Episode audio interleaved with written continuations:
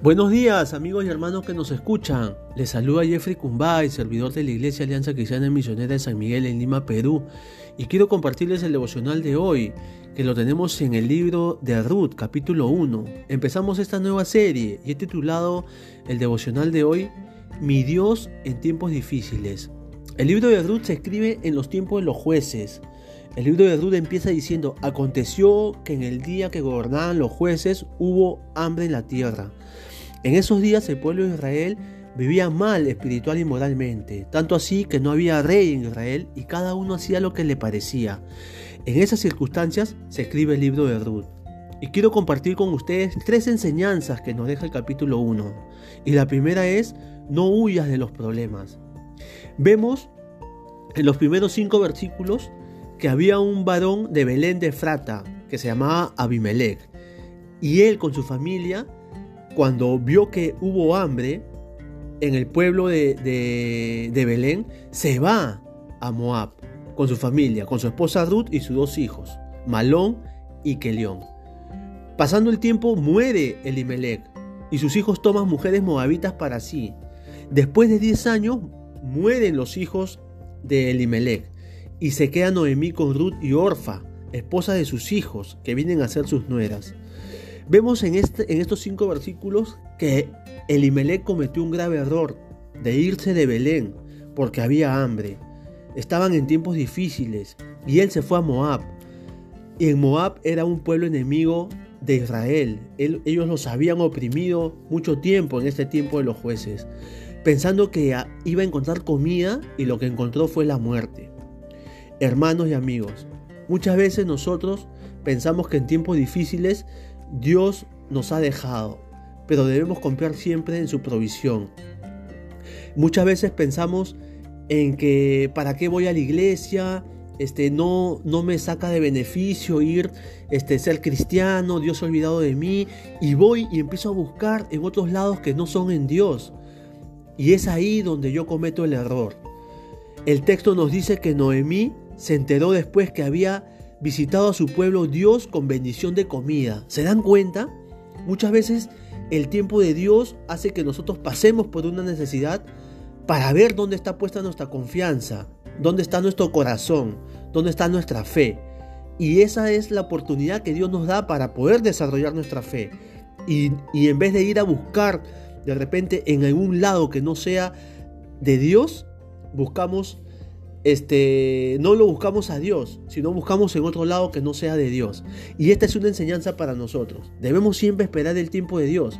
Siempre hay abundancia en su voluntad, aunque parezca que nunca llega, pero tienes que experimentar para esos tiempos de la mano de Dios. Muchas veces su voluntad está ahí, pero nosotros no queremos esperar y tomamos decisiones que después lamentamos.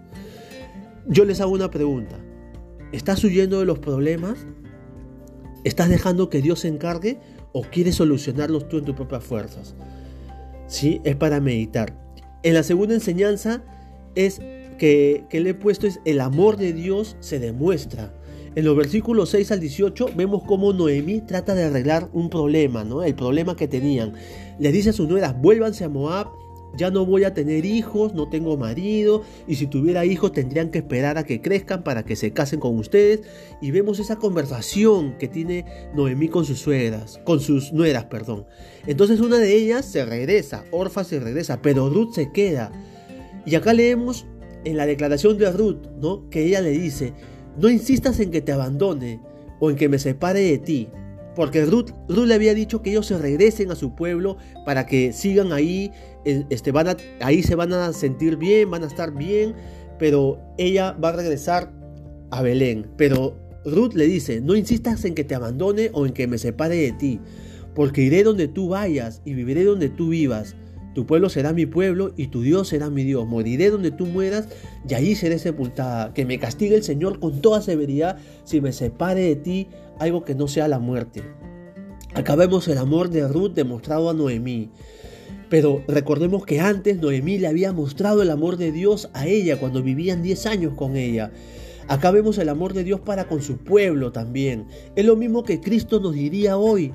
En día, cuando nosotros le decimos al Señor, Señor, no quiero ir contigo, el Señor te dice, no importa, yo iré donde tú vayas, yo voy contigo siempre.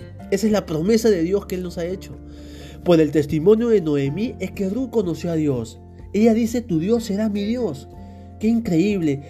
Y yo me pregunto, ¿no? ¿Cómo estamos viviendo nosotros? La gente puede darse cuenta de que el Dios que nosotros adoramos, este, ellos ven algo diferente en nosotros pueden decir, este, Jeffrey, este, yo quiero conocer a tu Dios porque yo veo tu, en tu forma de vivir, tu forma de, de, caminar, de hablar, de ver las cosas.